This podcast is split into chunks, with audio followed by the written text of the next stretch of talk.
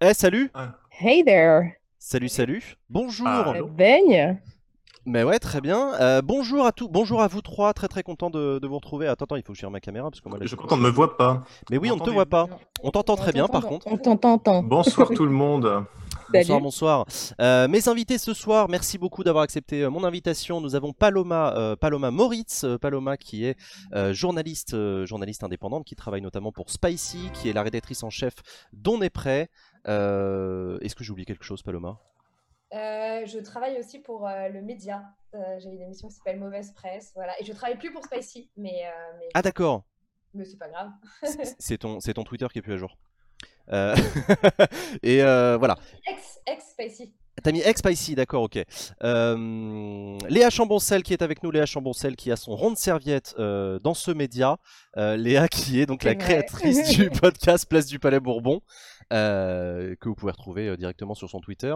Et avec nous également euh, Host Politique, Host Politique qui est en train de galérer avec sa webcam, mais qui Je va y arriver de ouf. qui va y arriver, nous y croyons tous. euh, Os Politique qui est, euh, qui est chroniqueur avec Usul dans Ouvrez les guillemets la, la chronique de Mediapart, abonnez-vous, et qui fait également, qui présente également une matinale tous les matins de 7h à 8h45 sur sa chaîne sur Twitch. Euh, voilà. Donc en fait, t'es le mec le plus, à... le, le plus à droite dans cette affaire, Jean. Pourquoi je serais à droite, moi? Qu'est-ce que tu racontes encore? Enfin, je veux dire, sur l'échiquier politique par rapport à nous quatre. Je suis euh, nulle t'es part sur droite. politique, arrête de t'emmerder. Ah, moi, je pardon, pose, moi, je pose des questions.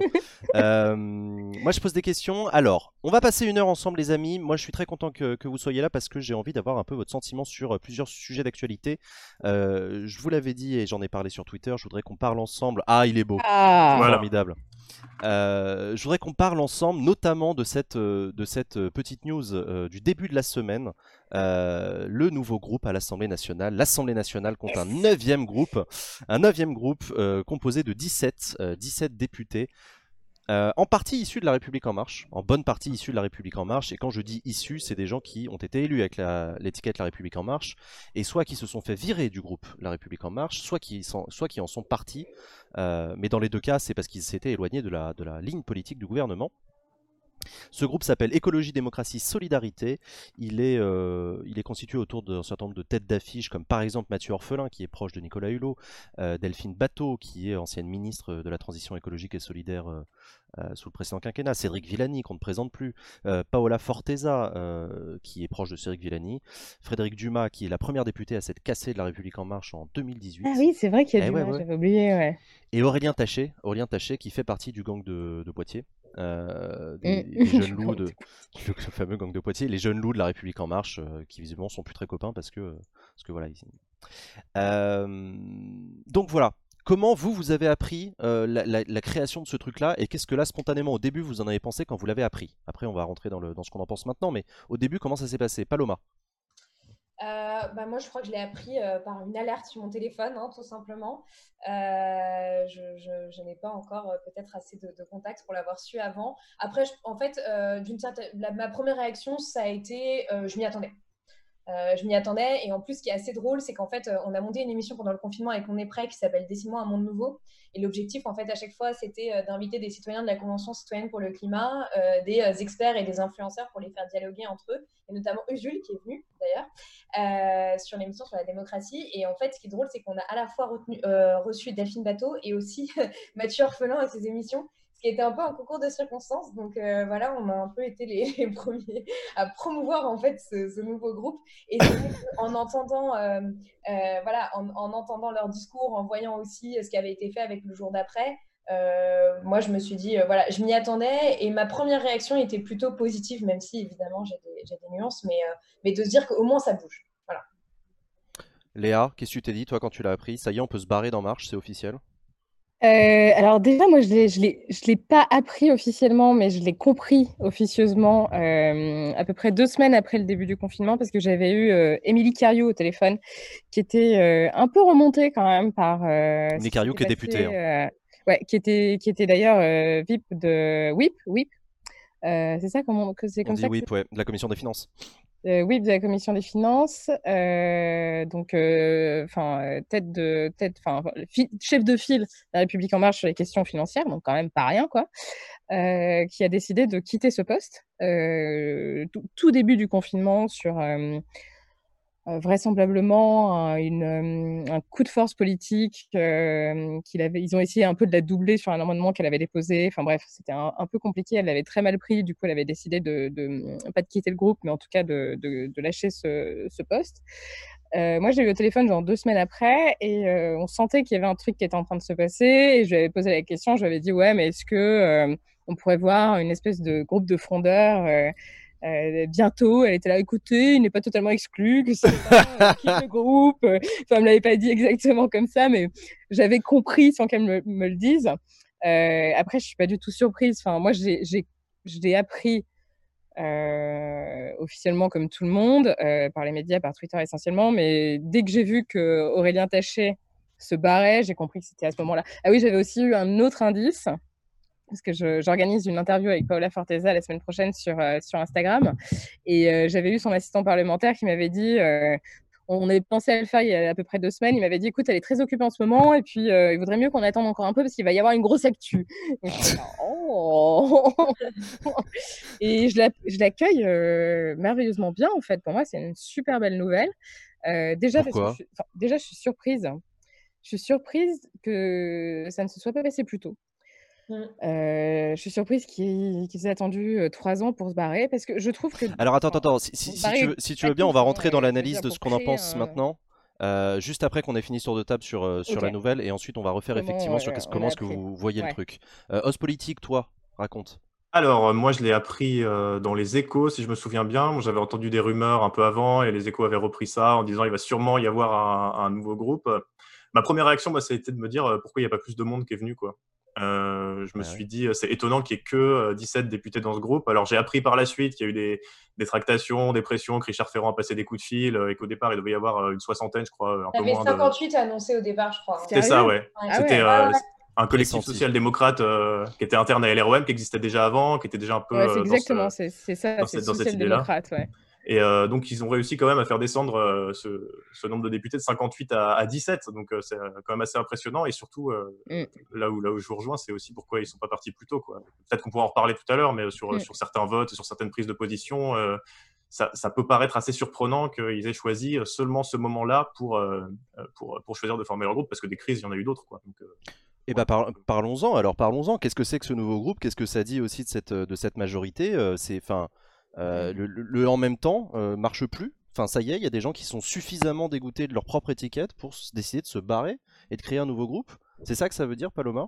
Ou pas? Ah bah clairement, clairement, je pense que ça veut dire euh, que le en même temps ne fonctionne plus et que cette, cette soi-disant autre manière de faire de la politique, ça ne convainc plus. et, et l'avantage de, de, cette crise sanitaire, c'est que je pense qu'elle a idéologisé le débat mm. public et, euh, euh, beaucoup plus. Et en fait, elle a permis de faire ressurgir aussi des frustrations qui existent en réalité depuis, depuis le début chez beaucoup de, de, députés. Et le 49-3, ça a quand même déjà été, mm. le 49-3 sur la réforme des retraites, ça a quand même été le, premier coup de massue, je pense.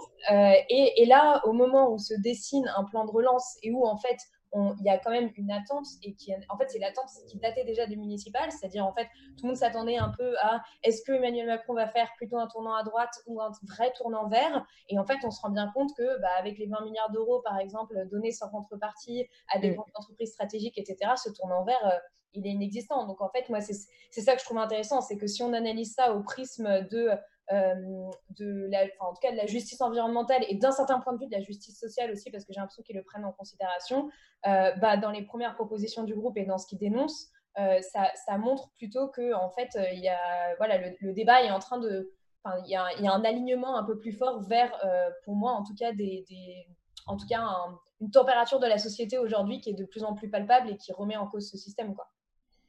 Léa, du coup, tu avais commencé à nous dire que c'est pour toi une très bonne nouvelle. Euh, ouais, alors je suis tout à fait déjà pour revenir sur ce que tu disais, Paloma, je suis assez d'accord. En fait, la, la carte du pragmatisme euh, ne fonctionne plus clairement euh, dans une crise. effectivement, il y a, y a une. C'est là qu'on comprend qu'en fait, euh, la République en marche, genre j'essaie de faire plaisir un peu à tout le monde. je suis au milieu, mais je suis un peu à gauche, mais je suis un peu à droite, mais je suis quand même beaucoup un peu trop à droite. Enfin bref, en ce qui me concerne, c'est une opinion qui n'engage que moi, mais ça fonctionne pas effectivement en période de crise telle que celle-ci, où on doit vraiment véritablement faire des choix pour l'avenir. C'est-à-dire que là, il y en a beaucoup qui qui se démarque par OK, effectivement, on, fait un plan de relance, mais il va falloir quand même prendre en, considération un certain nombre de choses, que ce soit des questions quid de l'environnement, quid de la justice sociale, etc contre des députés qui ont tendance à dire OK, on s'en fout, en fait, c'est la crise, il faut favoriser les entreprises, tant pis, tant pis pour la liberté, tant pis pour l'environnement, tant pis pour la, pour la justice sociale, il faut sauver l'économie. Donc il y a quand même un peu de ça. Alors clairement, c'est là qu'on se rend compte qu'en fait, l'épine dorsale idéologique non existante de la République en marche fait que ceux qui ont quand même un peu de consistance, en tout cas politique et idéologique, ne s'y retrouvent plus. Et après, il y a une autre question, tu disais à très juste titre l'écologie. Euh, la question sociale, mais il y a une autre question, il y a la question démocratique. Parce que moi, ce que j'ai compris aussi de la part de ces députés qui sont barrés de la République en marche, c'est parce qu'ils avaient le sentiment que la démocratie était un peu biaisée. Enfin, moi, je, reviens sur cette conversation que j'avais eue avec Émilie Cario, qui était quand même fascinante. Elle me disait, en gros, il y a une dizaine de députés de la République en marche qui sont super bien vus, genre euh, Sylvain Maillard, Olivia Grégoire, enfin, on les connaît tous, et qui gèrent le truc quasiment à 100%. Et euh, surtout pendant la crise, au tout début de la crise et du confinement, où ils étaient très très nombreux dans l'hémicycle, les autres avaient l'impression de servir absolument à rien. Et ça aussi, je pense que ça en a saoulé quand même quelques-uns et qui se sont rendus compte qu'il y avait aussi une, presque une crise démocratique dans l'exercice du pouvoir actuellement. en tout cas, que ça ne répondait pas exactement à leurs attentes. Donc il y a ça. En ça, pour moi, c'est une bonne nouvelle parce que ça permet de favoriser le débat euh, après, ils ont un positionnement qui euh, mérite d'être clarifié parce qu'ils sont, clairement, hein, ils sont frondeurs mais pas frondeurs. Enfin bon, bref, on va voir à, l'usage comment ça va se passer, mais je pense que c'est vraiment intéressant et que ça permettra peut-être. c'est un signal assez fort. C'est un signal assez fort pour le gouvernement de dire tout le monde n'est pas à votre botte. Il y a d'autres choses qui sont plus importantes que vos stratégies politiques et qui sont des, des, principes auxquels euh, nous adhérons. Et donc, du coup, moi, je, suis, je trouve ça remarquable. Par ailleurs, dans ce groupe-là, il y a beaucoup de gens que j'estime euh, quand même assez intelligents. J'ai l'impression qu'il y a quand même euh, allez, 70% de la matière grise du groupe de la République En Marche qui a disparu, du coup. ah ouais? J'exagère, hein, je, suis assez, je suis assez négative, mais il y a d'autres personnes encore dans le groupe de la République En Marche assez brillantes, mais je trouve que, tu vois, je, moi, j'aime beaucoup Paola Forteza, j'aime beaucoup Aurélien Taché, il y en a d'autres que je trouve vraiment. Mathieu Orphelin, qui est quand même assez intéressant aussi dans, son, dans sa réflexion politique, idéologique, qui sont par ailleurs. Lui était déjà député, donc il a quand même une certaine, une certaine connaissance de l'exercice du pouvoir. Delphine Bateau aussi. Enfin bref, Cédric Villani, il y en a quand même pas mal qui sont, pour moi, des personnes assez remarquables.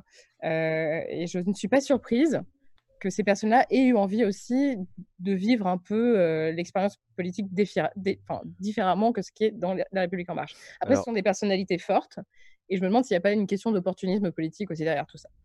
C'est une grande question, la question de l'opportunisme euh, politique. Tu parlais du positionnement euh, majorité-opposition qui n'est pas clair. Nous, on a mm. suivi en direct la, conférence de presse de lancement, c'était lundi. bon, c'était à distance sur Zoom, c'était cringe as fuck, il n'y avait rien qui allait, c'était à mourir de rire. Euh, et du coup, à la fin, sur les questions des journalistes, euh, il y, a un journaliste qui leur pose la question alors, du coup, vous êtes où euh, Opposition, machin. Ils commencent par faire leur petit laïus on est constructif, on est positif, le truc qui veut rien dire. Et il y a une députée qui dit attention, j'insiste, on n'est pas un groupe d'opposition, hein, on ne s'inscrit pas dans une opposition. Et là, il y a Delphine Bateau qui reprend la parole pour dire on n'est pas non plus un groupe de la majorité, attention, on n'est pas non plus dans la majorité. Donc tu sens déjà qu'à l'interne, les mecs sont pas d'accord entre eux. non, mais tu vois, ça, c'est assez clair. Le truc le plus ambigu, c'est le fait de se, de, de, se réclamer aussi d'une forme de Macron-compatibilité en disant euh, on se réclame de l'esprit de 2017, en fait, et on revient à l'origine de euh, ce qu'étaient euh, les idées promues pendant la campagne. Ce qui, enfin, je sais pas, hein, moi j'avais quand même bien lu le programme d'Emmanuel Macron à l'époque, j'avais pas l'impression que ce soit tout à fait ça. Mais bon. Mais c'est bon, ça pour le coup, ça c'est classique. Les frondeurs du PS avaient fait exactement pareil. On est fidèle à notre mandat, euh, c'est le gouvernement qui fait n'importe quoi.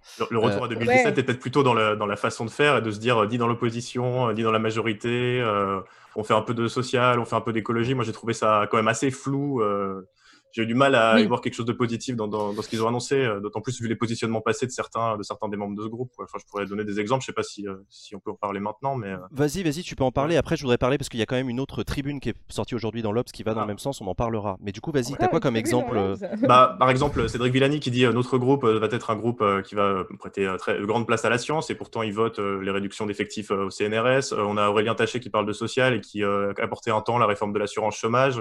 On a des gens qui ont voté la loi anti-casseurs, des gens qui ont voté la loi asile et immigration, etc., etc. Moi, j'ai du mal à voir une, j'ai du mal à pas y voir une certaine forme d'opportunisme à un mm. moment où au municipal, aux européennes, l'écologie a le vent en poupe. On voit qu'il y a des partis écolos qui font des bons scores, donc on se dit on va se repeindre en vert. alors peut-être pas le cas pour, c'est peut-être pas hypocrite pour tout le monde, mais j'ai du mal à y voir une, une posture un peu, un peu opportuniste à ce niveau-là en tout cas. C'est vrai qu'il leur manque peut-être le mot féministe. Paloma J'allais dire oui, c'est vrai qu'il y a quand même certains membres du groupe qui, sont, euh, qui se réclament de euh, ce qu'on va appeler euh, en quelque sorte un capitalisme vert. C'est une vision de oui, on, peut, on peut continuer dans notre système actuel avec voilà, la technologie, la science à protéger le vivant, mais en fait, absolument pas. Quoi. Donc c'est ça qui est un peu contradictoire, c'est que j'ai l'impression que même au, sein du groupe, quand même, il y a il y a de fortes oppositions en fait, mmh. idéologiques. Alors, il y a eu donc du coup ce, ce, départ de 17 députés qui a été un peu raillé euh, etc. en début de semaine. Et là, euh, ce matin, quelle ne fut pas ma stupéfaction lorsqu'en me réveillant, j'ai découvert, en lisant ma tribune quotidienne dans l'Obs. Euh, T'avais préécrit ça ou pas? Non, mais pas du tout. Je me retrouve donc avec une, avec une tribune signée par 46 députés La République En Marche, qui nous explique qu'ils sont en train de créer un courant au sein de La République En Marche qui s'appelle, je cite, En commun. Euh, qu'il est ah constitué autour d'un souci. Alors c'est exactement la même chose que le groupe euh, euh, Écologie, Démocratie, Solidarité, c'est-à-dire priorité. Il y a des, signataires ou pas? Même signataire, c'est-à-dire Bah non, parce que, du coup, euh, là je te parle d'un groupe à l'intérieur du, du, groupe La République En Marche à l'Assemblée nationale, qui donc a un courant officiel euh, tourné complètement autour des questions d'écologie, autour des questions de solidarité. En gros, c'est l'acte 2 du quinquennat ou l'acte post-Covid-19. pour nous, il va falloir qu'il soit. Alors, ils n'utilisent pas le mot gauche, mais enfin, tu sens que. Voilà. Et à l'intérieur de ce groupe, il y a quand même Barbara Pompili, qui est la présidente de la commission ah. du développement durable à l'Assemblée nationale, une presse de com qui, se rebelle, c'est quand même pas rien. Il y a Jacques Maire, qui était le rapporteur général de la réforme des retraites, euh, qui n'a pas eu le temps de rapporter grand chose, parce que ça s'est fini en 49.3 après trois articles, mais euh, euh, c'est. Enfin voilà, et donc, et donc là, enfin moi, moi, premier truc que je me suis dit, je me suis dit, mais attends, lundi ils se prennent un nouveau groupe, jeudi ils se prennent une tribune dans l'Obs, avec, un nouveau, avec une nouvelle tendance en interne. En fait, c'est en train d'être un camouflet monstrueux pour pour Emmanuel Macron, pour Édouard Philippe, euh, qui sont en train de se prendre des tartes euh, de la part de leurs propres députés. Enfin, je sais pas, est-ce que, c'est, est-ce que ça y est, c'est la rébellion au sein d'En Marche euh? Rémi, toi, tu l'as vu passer cette tribune? Elle est très creuse, hein, on va pas se mentir. J'ai, pas vu, mais de ce que tu m'en dis, je, ne sais pas si c'est une opposition au sein de l'RM ou simplement un courant pour dire, bah regardez, on a la possibilité d'avoir du débat au sein de la majorité, quoi. Parce que, comme on l'a dit tout à l'heure, il y a 58 députés qui devaient partir au départ.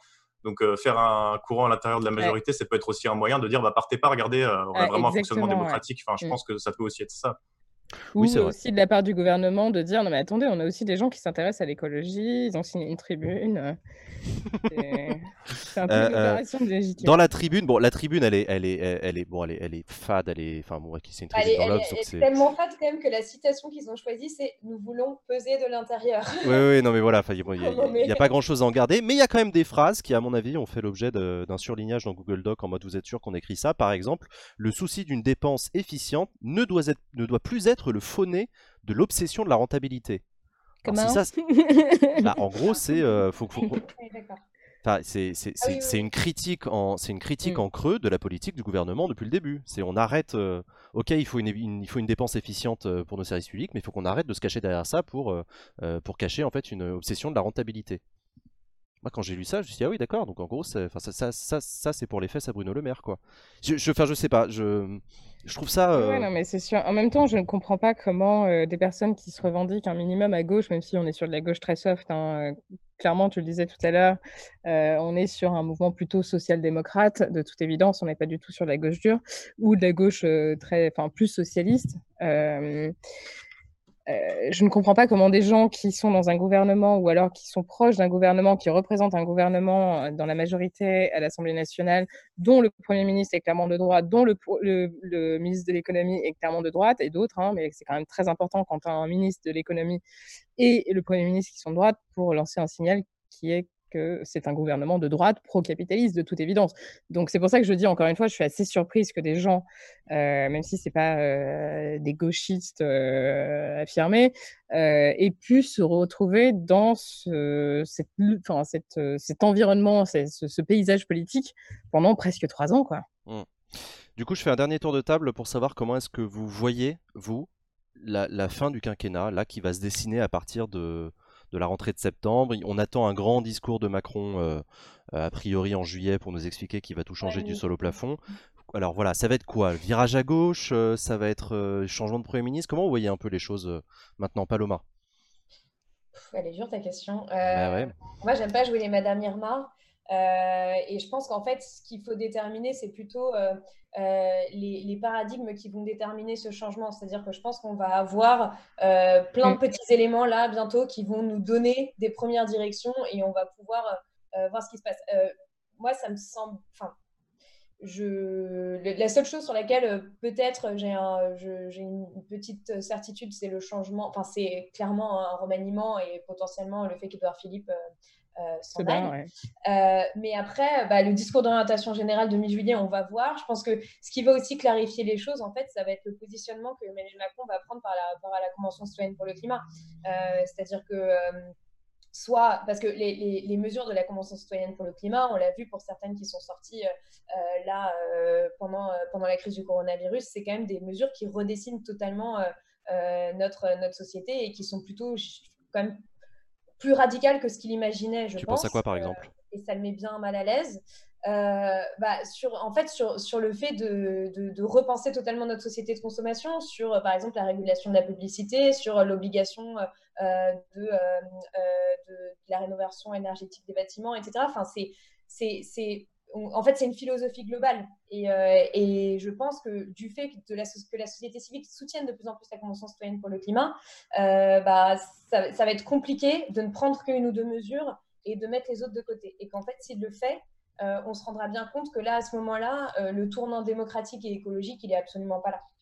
Chose intéressante que tu as raison de soulever, la Convention citoyenne pour le climat, les deux initiatives dont on a parlé, ils font référence directement. Le groupe des 17 en a parlé dans son truc. on, se, réfère à l'esprit de la Convention citoyenne pour le climat euh, et, ils veulent, euh, et ils veulent aussi euh, mettre en place des assemblées citoyennes locales un peu partout. Et, qu'est-ce, que dit ce, nouveau groupe? Ils disent on a envie de donner plus la parole à la société civile.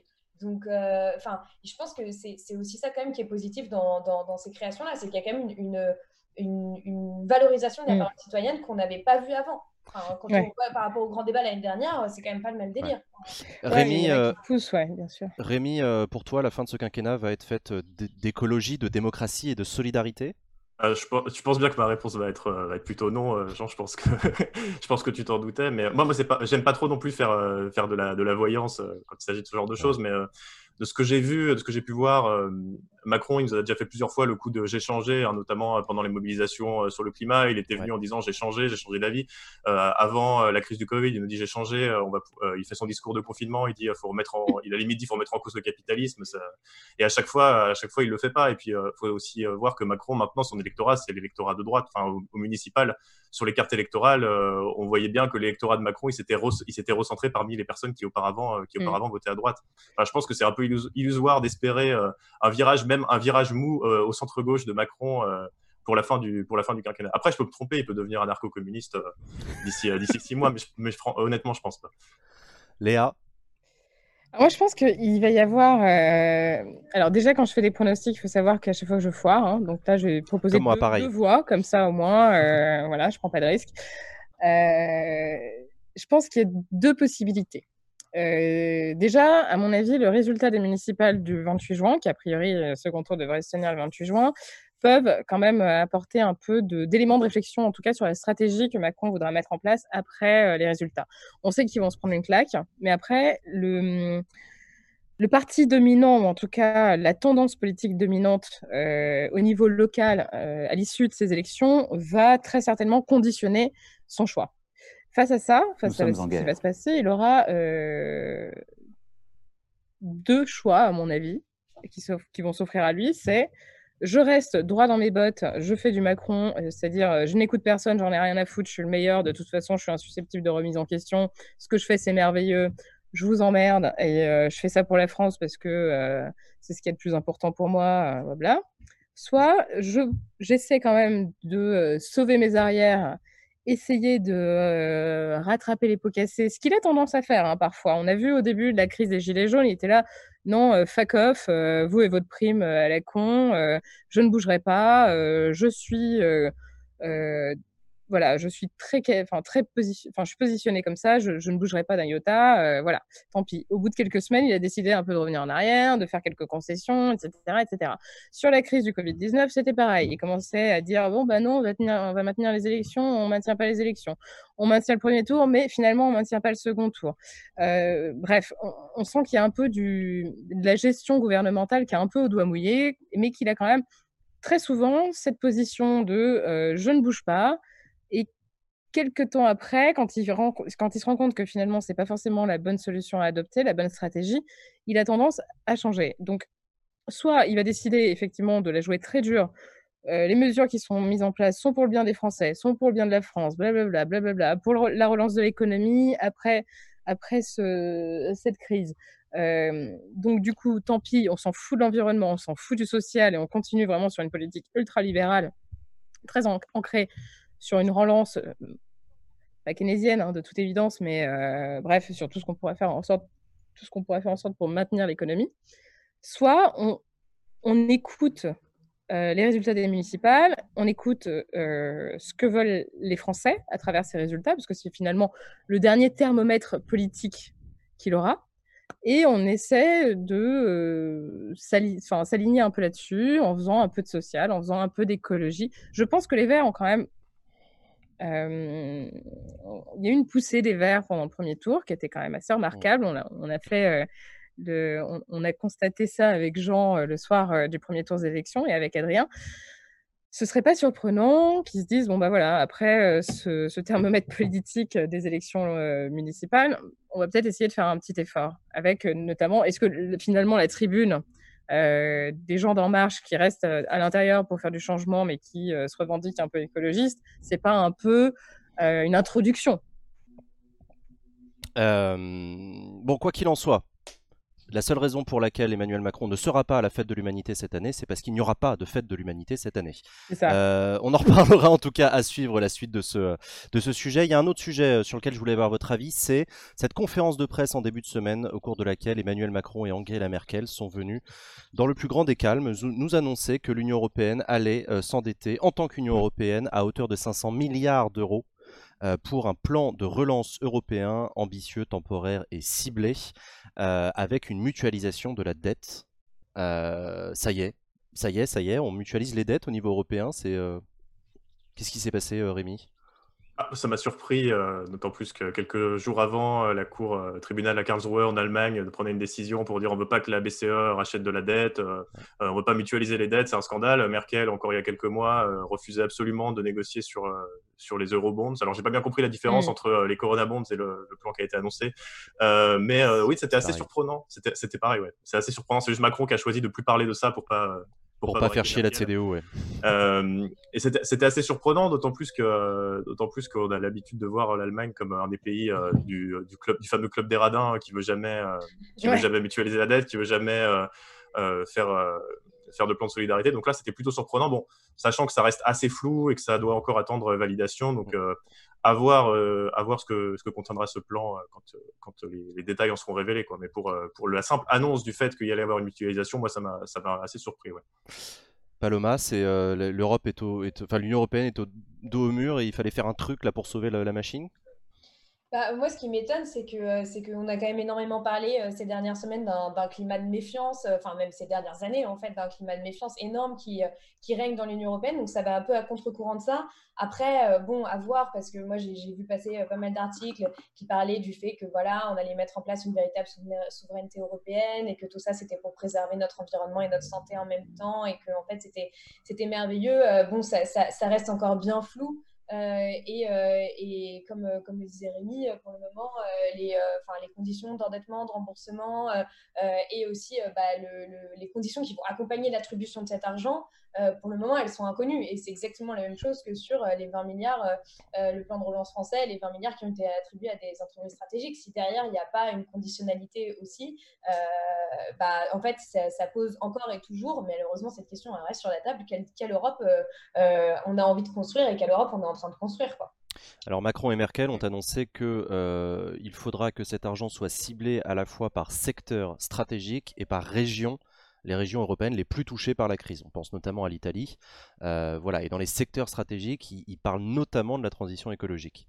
Effectivement, tu as raison, c'est qu'encore en cours de validation, il faut que mettre d'accord tous les pays européens. Mais il y a déjà quelques pays euh, du Club des Radins qui ont expliqué qu'ils avaient l'intention de préparer une contre-proposition euh, que l'on attend avec, avec impatience. Léa, toi, tu l'as tu, tu appris comment ce truc-là?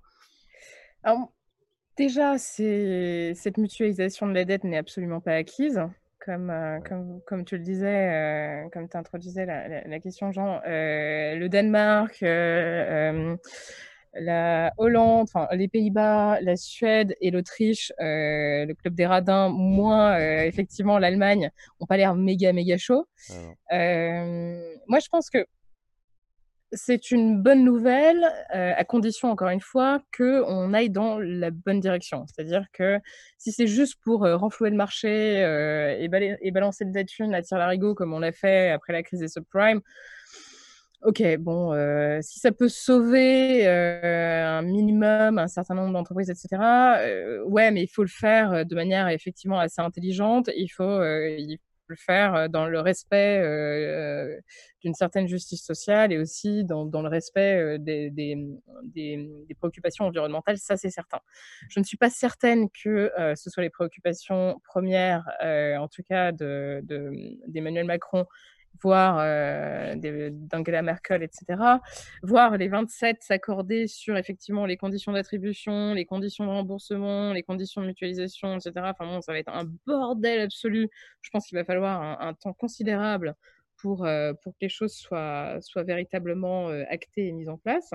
Néanmoins, je trouve que c'est un, un message politique positif dans un certain sens parce que ça veut dire l'Europe est encore là, l'Europe a envie de se maintenir, on n'est pas en train de, de tout balancer. Euh, et, je trouve que c'est un, un, bon réflexe, en tout cas, je trouve, de la part d'Emmanuel Macron et d'Angela Merkel, de dire euh, c'est l'Europe qui va essayer de soutenir. Euh, enfin, il y a quand même une logique de mutualisation que je trouve presque, hum, presque socialiste et très positive. C'est-à-dire, on va venir aider les plus enfin les, ceux qui sont plus en difficulté. Et puis ce sera, euh, ce sera un remboursement, enfin c'est une dette commune. Je trouve ça vraiment super positif. Est-ce que on est en train de faire, est-ce que Macron a réussi à faire ce que euh, Sarkozy et Hollande n'ont jamais réussi à faire avec Merkel? C'est-à-dire à finalement lui faire lâcher le, après, voilà. chéquier, quoi. Ça, c'est vrai, ça, c'est possible. Après, moi, il, y a il, doit, il doit être en train d'être vénère, la Hollande, en, ce moment. Ouais, c'est clair. Moi, il y a un truc qui me fait un peu. Euh, attends, euh, celui qui doit être super vénère, c'est Boris Johnson en se disant Putain, on aurait pu récupérer la masse de thunes. C'est au mauvais moment, les mecs, quoi. c'est certain. Après, il y a un autre truc, moi, qui m'emmerde un peu, c'est cette idée, le couple franco-allemand. Moi, ça me fait chier, quoi. Je veux dire, il y en a marre que ce soit toujours le couple franco-allemand qui soit le moteur de l'Union européenne et qu'il y ait les autres crevards qui soient à côté, toujours à demander de la thune, l'Italie, l'Espagne, le Portugal. Enfin, je veux dire, l'Union européenne, c'est l'Union européenne. Euh, c'est pas genre la France et l'Allemagne décident et vous, vous allez planter les tomates euh, et en Pologne, vous allez planter des patates et vous allez faire plaisir à tout le monde. C'est clair que dire, typiquement. Euh, pardon. Pardon, je disais, ça pose aussi une question démocratique, quoi. Mais bien sûr, je veux dire, typiquement, tu as l'Autriche, pardon, pas l'Autriche, mais la Pologne, qui est l'un des pays européens qui compte le plus d'Européens et le plus de représentants quid de, de la... Parce que pour le moment, ils ont, ils ont demandé à la commission de se saisir la question. Mmh. Donc ça veut dire qu'encore une fois, on est sur exécutif, exécutif, conseil, commission. Quid euh, du rôle du Parlement européen dans cette affaire? Ça, on, va voir aussi comment. Et euh, des, parlements nationaux, parce que même ouais, franco-allemand, euh, il n'y a pas de vote en Allemagne, il n'y a pas de vote en France qui va décider à quelle région euh, iront euh, les subventions, qui va décider à quel pays, dans quelle, euh, dans quelle quantité iront les subventions. Exactement, enfin, il y a aussi une question de souveraineté des, des, pays, des pays eux-mêmes. Est-ce que c'est pas aussi le risque de venir conditionner des aides au détriment de politiques nationales, un peu comme on l'a vu avec la Grèce, quoi, venir en aide à certains pays européens Est-ce que ça ne veut pas dire aussi leur faire faire un peu ce qu'on veut, quoi. Enfin, un type le FMI, euh, enfin, on connaît les, les, politiques de, les politiques conditionnées, d'aide conditionnée ou de subventions conditionnées. C'est pas toujours euh, super reluisant, quoi. Il y, a une vraie question, euh, il y a une vraie question démocratique et de souveraineté derrière ça, qui a été notamment soulevée, je pense, par Jean-Luc Mélenchon, notamment au Parlement, qui plutôt que de parler du fond de la relance européenne des 500 milliards, etc., a posé la question de, de quel droit, de quelle légitimité est-ce que Macron et Merkel viennent nous expliquer que, sans, qu'aucun Parlement d'ailleurs ne soit saisi, tant d'argent allait être débloqué et allait venir en fait bousculer les politiques économiques de tous les pays.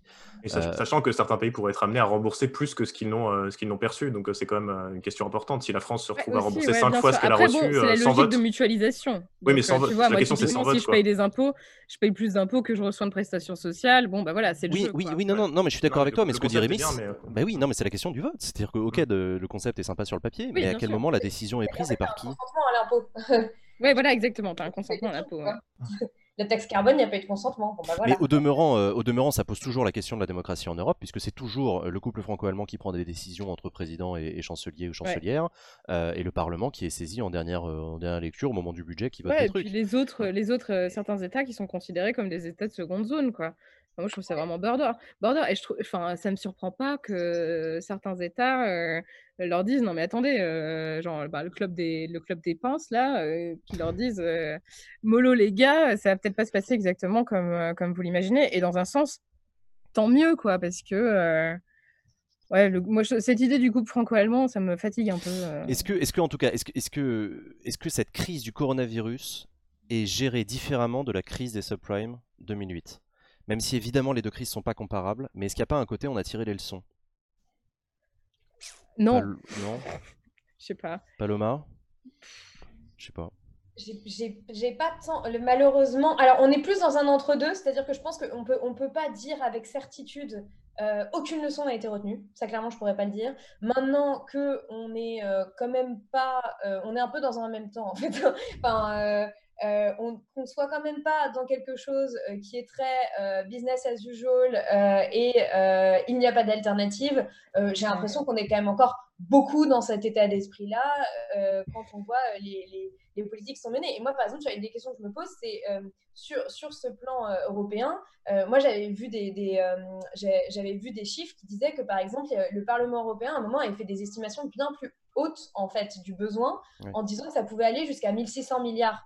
Donc, euh, enfin, même ça sur la transparence en fait démocratique, c'est-à-dire que, en tant que citoyen, euh, tu- 500 milliards, enfin, en fait, euh, je sais, c'est des chiffres qui sont tellement énormes qu'on a aussi Mm. du mal à se rendre compte quels sont les besoins réels en fait. Et est-ce que, est-ce que finalement, en fait, bah, comme on entend milliards, on se dit ah bah ouais, alors là, ils ont sorti le chéquier, c'est Mm. génial. Mais en fait, en réalité, euh, les besoins sont beaucoup plus gros et donc, euh, et donc on ne met que des rustines. Et on n'est pas sur une refonte totale du système, on est juste sur, euh, euh, bah, sur euh, bah, business as usual, quoi. 500 milliards, ça fait à peu près 3%, je crois, du, du PIB européen. Donc c'est élevé pour l'Europe, mais par rapport aux plans de relance nationaux, on monte parfois jusqu'à 20% de- du PIB en, en termes de plan de relance. Donc Mm. le- au niveau euh, impact sur les économies, euh, 3% du PIB, c'est relativement peu par rapport à ce qui a pu être être mis en place euh, au niveau des pays en eux-mêmes. Donc le chiffre est impressionnant parce que euh, parce que c'est 27, on parle de 27 pays, mais euh, au niveau de la, de la quantité d'argent par rapport euh, au produit intérieur brut de l'Europe, c'est relativement peu quand même. Je crois que les 500 milliards euh, du plan d'investissement euh, envisagé viennent se rajouter aux 500 milliards d'euros Ouais. de garantie de prêt, donc on serait. euh, enfin bon, 7 bref. pour- 7 6-7% au total sur les. 7%. Ouais. Ah, Ouais, ouais, c'est difficile de dire, euh, pardon Jean, c'est difficile de dire euh, est-ce qu'ils ont tiré les leçons de la crise des subprimes? Euh, déjà, c'était pas du tout la même crise, pas. Euh, on était sur une crise qui, à la- au départ, concernait l'Union européenne, en tout cas dans ses compétences. Euh, là, on a été d'abord sur une crise sanitaire. On a vu que là, ils ont pas touché, mais total. On a bien compris que le pilier sanitaire était parfaitement inexistant euh, au, niveau, euh, au niveau européen, tandis que quand on, enfin, au début de la crise des subprimes, on était sur quelque chose qui est, bon, voilà, crise financière, euh, c'est vraiment la raison d'être presque, le marché financier, les unions douanières, etc., c'est presque la raison d'être de, l'Union européenne. Donc là, on a compris qu'ils étaient plus en capacité d'y répondre. En tout cas, ils ont répondu de manière euh, très rapide et euh, relativement coordonnée. Après, c'est pas du tout les mêmes personnes. C'est-à-dire qu'à l'époque, c'était Jean-Claude Trichet qui a mis genre euh, trois plombes à se réveiller. Enfin bref, là, on a Christine Lagarde à la BCE. qui par ailleurs au début, moi j'ai trouvé qu'elle avait un peu chié dans la colle quand elle commençait à dire au tout début de la crise, de toute façon c'est la fin du monde, tout va s'effondrer. Enfin c'est pas du tout un très bon signal à donner au marché. Hein. Je dis pas que je ne suis pas présidente de la BCE, j'ai aucune, aucune légitimité en la matière, mais j'ai fait un tout petit peu de politique économique et je sais bien que la chose, chose qu'il faut faire en temps de crise, c'est essayer de rassurer les marchés. Quand j'avais vu sa sortie en disant putain, on est complètement dans la merde, les gars. Elle s'est fait allumer la gueule par Macron d'ailleurs à ce moment-là. Hein. Ouais, mais voilà, c'était assez surprenant quoi. Donc on n'est pas du tout sur les mêmes acteurs, on n'est pas du tout, pas du tout sur les mêmes circonstances. Enfin, déjà, les, les, taux directeurs sont super bas par rapport à la crise des subprimes. Enfin, je ne sais pas si vous vous souvenez, genre en 2008, euh, les taux directeurs de la BCE étaient super élevés et ils ont mis genre au moins un an à décider de les baisser. Enfin, c'est parce que c'était assez. c'est pas du tout la, même, la même logique. Et là, la réponse financière est presque secondaire par rapport à la crise, enfin, au cœur de la crise. Donc, et puis, c'est pas les mêmes, les mêmes acteurs. Donc, difficile de dire. Je suis pas sûre que des gouvernements, quels qu'ils soient, que ce soit au niveau national ou alors des, l'Union européenne, on peut assimiler ça à un gouvernement dans une certaine mesure. Je suis pas sûre qu'ils soient en capacité d'apprendre des erreurs du passé s'ils n'étaient pas déjà en place, en fait, en quelque sorte. Enfin, euh, mmh. En 2008, c'était pas les mêmes personnes, c'était pas les mêmes, c'est pas la même conjoncture, c'était pas la même chose, quoi, en quelque sorte. Donc c'est difficile de dire. Ils ont appris les erreurs du passé. Après, la différence avec 2008, c'est que 2008, tu es sur euh, une, une, crise financière et donc il y a quelque chose de faut renflouer les caisses. Là, c'est une crise sanitaire, c'est une crise mm. systémique. C'est euh, enfin, Bien sûr. Une crise financière qui était le symptôme de. Bah, mais... Voire une crise aussi écologique. Hein, euh... Et pas que d'en réinjecter de l'argent. Moi, je pense que là, Exactement. la question aussi, c'est de l'argent pour quoi faire euh, c'est où est-ce qu'il va aller cet argent en fait quoi? Bon, en gros, il y a encore euh, il y a encore trop de questions qui sont ouvertes. C'est pas juste une banque, ouais, exactement. le point commun, c'est qu'il y a des vies, euh, des vies humaines en jeu sur les deux crises. Tu veux trouver un point commun à la fois sur la crise de 2008 et sur la, crise du Covid. Et j'ai bien peur que le grand oubli ce soit encore une fois les politiques sociales. Et uniquement de réinjecter de l'argent pour réinjecter de l'argent, ça n'a aucun effet. Si on se retrouve avec une prochaine pandémie ou avec une prochaine crise financière et qu'on se retrouve encore avec 30 000 morts, eh ben on n'aura on pas avancé sur grand-chose. Ben, voilà. c'est pour ça que tu peux pas avoir appris de la crise des subprimes pour gérer une, une crise telle que celle-ci, en fait. Euh, bon, on verra. Il y a encore trop d'inconnus pour pouvoir en tirer des conclusions, mais ça va faire partie, à mm. mon avis, des débats pendant l'année qui vient. Euh, il y a un autre sujet. Alors, on l'a appris cet après-midi. Là, c'est le second tour des élections municipales qui aura lieu le 28 juin. Euh, Polichinelle a fini par nous raconter son secret parce qu'on savait déjà que ça allait finir par arriver ce truc-là. Mais ça y est, le Premier ministre a pris la parole dans une allocution courte devant sur le perron de Matignon pour expliquer que, après consultation de tout ce qui va bien, le second tour des municipales aura donc lieu le 28 juin. Il y a quand même une clause de revoyure au cas où euh, tout part en couille d'ici là et donc ils pourront annuler euh, à la dernière minute. Mais c'est parti pour le 28 juin. Euh, deux arguments qui ont été avancés. Le premier, c'est que rien ne dit que la situation sanitaire sera meilleure si on annule le second tour et qu'on refait deux, tours de scrutin dans six mois. Ce sera potentiellement plus dangereux d'un point de vue sanitaire que de le refaire. voilà. Ça, c'est il, dit, il dit que c'est pas lui qui l'a dit, hein. il dit que c'est le, le conseil scientifique. Mmh. Voilà. Euh, et la deuxième chose, le deuxième argument qu'il a avancé, euh, ouais, c'est sur la nécessité en fait que les collectivités locales puissent euh, remettre le clé dans la clé dans le démarreur, parce que la reprise économique là, elle va beaucoup se faire avec les collectivités qui vont être en première ligne, et que là, tu as quand même tout un tas de secteurs d'activité qui sont bloqués mmh. juste parce qu'il n'y a plus de maire, il n'y a plus d'équipe municipale, marché public, etc. Mm. Donc, euh, donc voilà, second tour des municipales le 28 juin. Un point intéressant quand même, c'est que euh, Édouard Philippe a réuni avant-hier tous les, les, responsables de partis politiques pour en discuter avec eux, euh, voir ce qu'ils en pensent, etc. Donc on a vu tout ce petit monde défiler à, Matignon pour échanger avec le Premier ministre euh, sur la question de cette date. Il a dit que le débat n'était pas tranché, que tout le monde n'était pas tout à fait d'accord, etc. Mais il y a quand même le journal Le Point qui est venu foutre un peu le bordel dans, cette, dans, ce, joli, dans, ce, dans ce joli storytelling pour expliquer qu'en fait, la question du 28 juin a été tranchée quelques jours plus tôt euh, à l'occasion d'un déj à l'Elysée avec, quelques, avec, voilà, avec quelques ténors, non en l'occurrence avec quelques ténors de la majorité qui se sont retrouvés le week-end dernier un déj autour du chef de l'État pour trancher ensemble euh, le fait que bon bah finalement ce sera le 28 juin les gars. Donc en fait la, concertation avec les responsables de parti euh, n'aurait été finalement que qu'une vaste fumisterie. Euh, ce second tour des municipales, pour vous, c'est un enjeu politique important ou c'est une, bonne ou une mauvaise idée? Comment vous, comment, vous le, comment vous le voyez, Paloma? Bah, le, sur, sur, la vaste fumisterie démocratique aussi, moi j'avais vu un, un, sondage passé cette semaine qui disait qu'en fait il y avait une grande majorité de Français euh, qui était euh, contre euh, ce second tour en juin. Donc bon, là aussi, il n'y a pas eu forcément d'écoute de, ça. Enfin, je crois que c'était genre que, ouais, c'était que 25% de Français favorables à un second tour en juin, en juin. Et, et en fait, j'ai l'impression que qui est un peu dommage, clairement, du fait de cette crise du coronavirus, même si je pense qu'elle a créé plein de prises de conscience et elle a créé des moments politiques qui. elle a accéléré énormément de choses, je pense, politiquement notamment, mais en même temps, elle a totalement éclipsé cet épisode politique que devaient être les municipales. Et, et, notamment tout le débat politique qu'il aurait pu y avoir autour, etc. Et là, toute la question, c'est aussi de se dire comment est-ce qu'on fait campagne, même si ça, ça concerne que 5000 communes, mais, mais, mais comment est-ce qu'on fait campagne en euh, un mois? Parce qu'en fait, voilà, là, la plupart viennent de l'apprendre maintenant, euh, et, euh, et, on n'a pas encore eu le temps, en fait, de réinventer une façon de faire campagne en temps de coronavirus, en espérant quand même que, que, ce ne soit pas comme ça jusqu'en 2022, mais peut-être que ce sera le cas, on ne sait pas.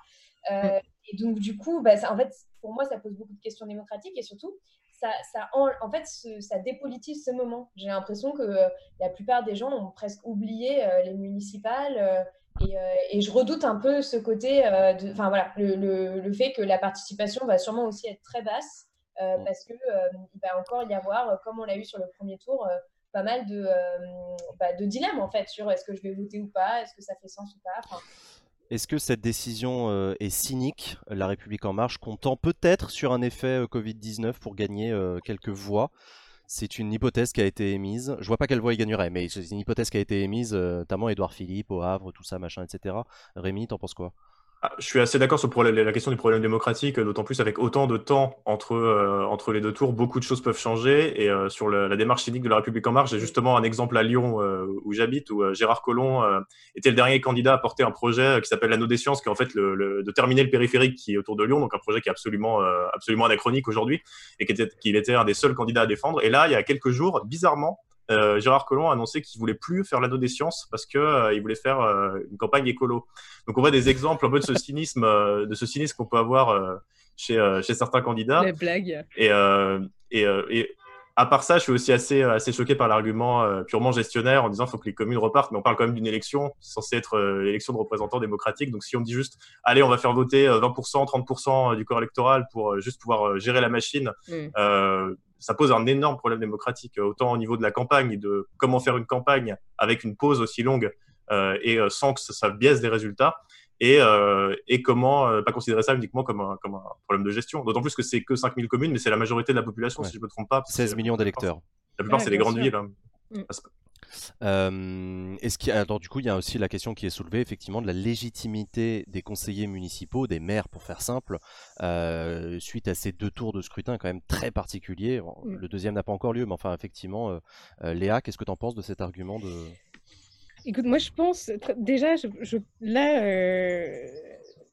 déjà maintenir le premier tour des élections municipales, c'était déjà n'importe quoi.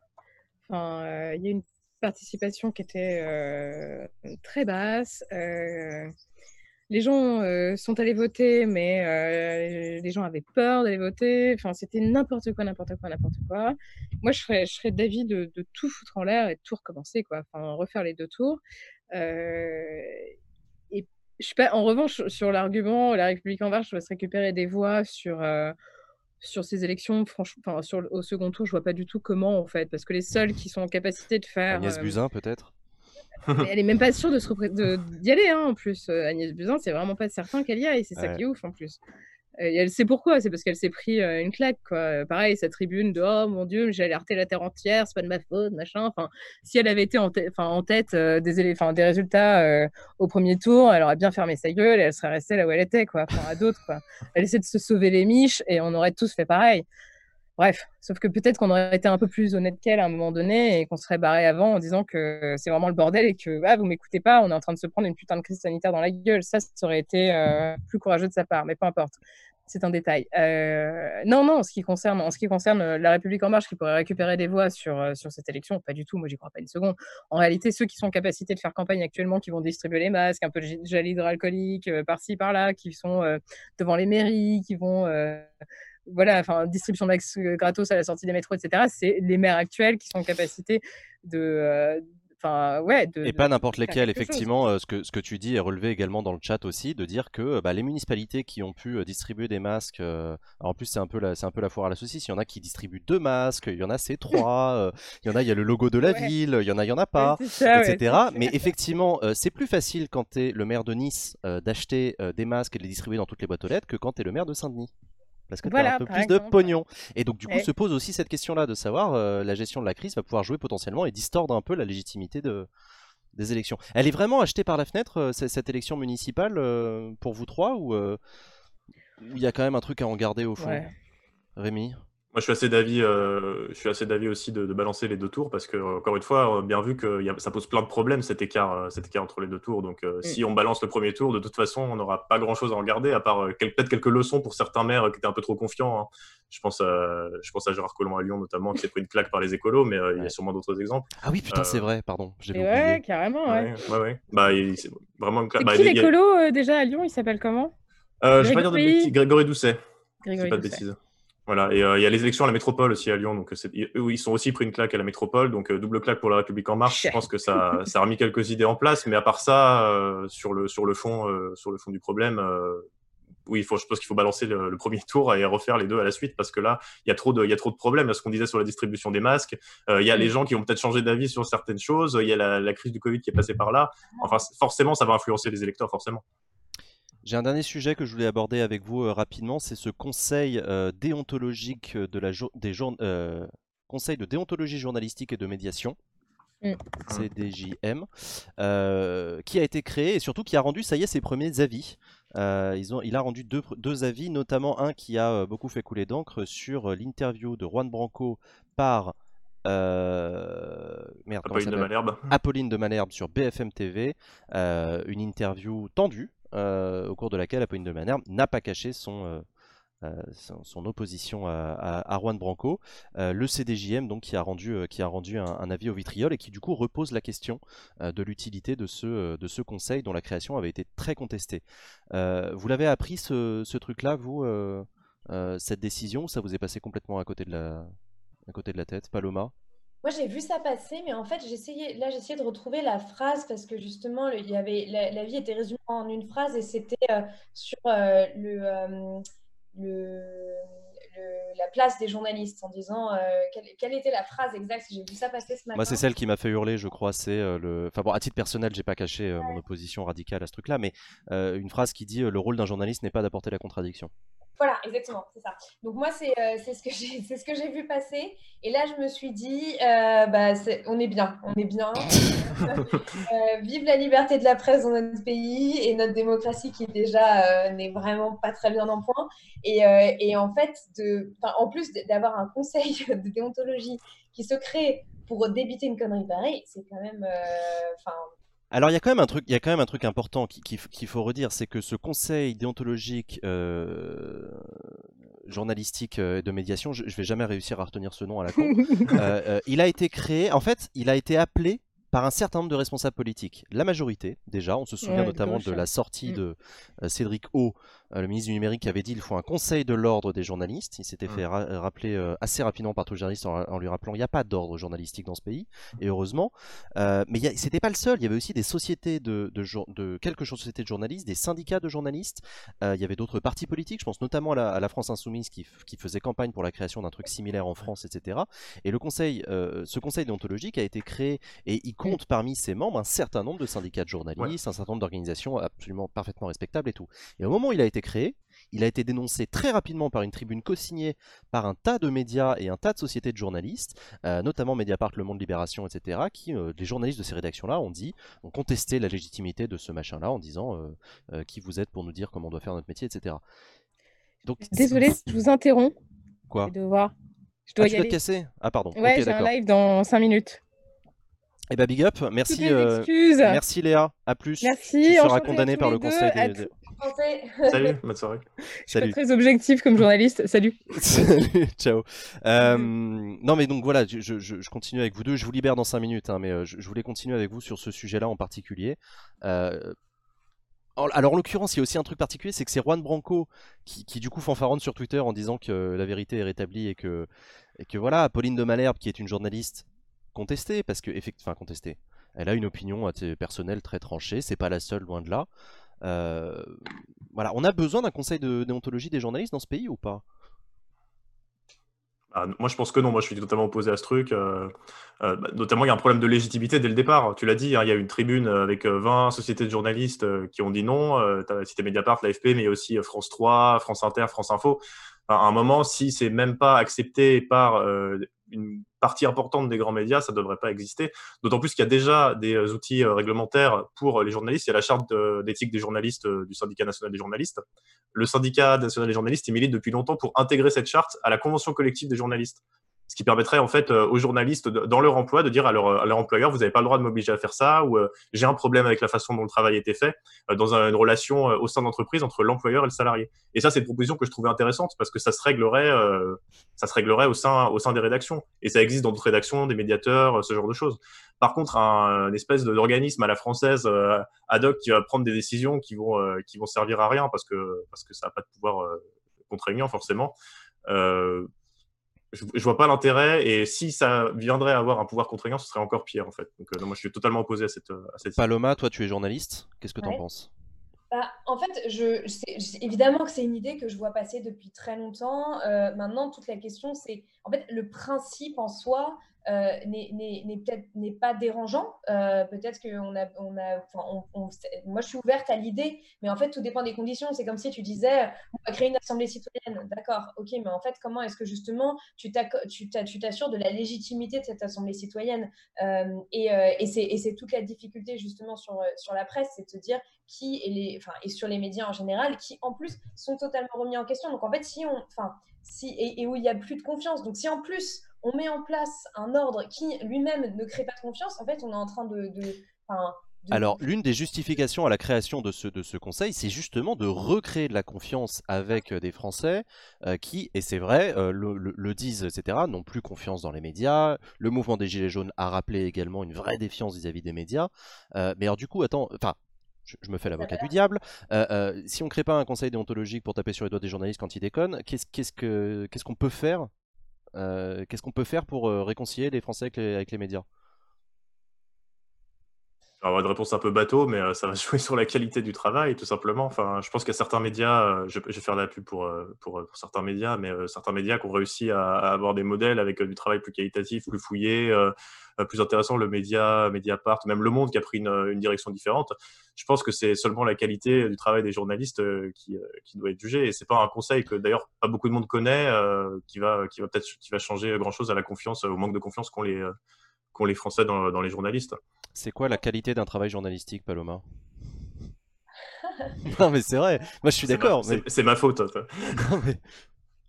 Bah, la qualité, en fait, de, je, voulais juste faire un petit point avant ça, c'est sur l'accessibilité. Euh, je pense mm. qu'il y a un énorme enjeu aujourd'hui sur l'accessibilité de l'information. C'est-à-dire que, en fait, euh, la plupart des articles euh, qui, euh, enfin, qui, qui, sont des articles de fond et donc qui font le pari de l'intelligence des gens, contrairement à ce que fait BFM TV par exemple, euh, ce sont des articles qui sont de plus en plus souvent payants.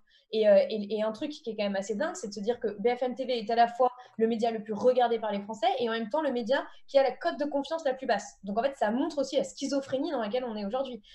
et pour moi, cette, question de l'accessibilité, elle est hyper importante parce que sinon, on, est en train en fait, de créer de plus en plus une forme d'élitisme de l'information. C'est-à-dire que la personne qui a de l'argent, euh, la personne qui a euh, euh, les moyens, le capital social, culturel, etc., va pouvoir bien s'informer et les autres non. Et donc, c'est pour ça qu'il y a, moi, je, pense qu'il faut vraiment soutenir le travail des médias indépendants qui essaient de mettre au maximum des contenus aussi accessibles et gratuits au plus grand nombre pour, pour et, qui font du travail de qualité et qui, et qui en fait euh, sont beaucoup plus en accord avec, euh, je pense, euh, la, réalité du terrain de la société que énormément de, grandes chaînes. On voit bien que de plus en plus, on est, enfin sur BFM TV et sur, et sur d'autres chaînes comme ça, c'est du débat pour du débat. On est sur du show. Il n'y a, y a, y a, aucune réflexion, il n'y a plus rien.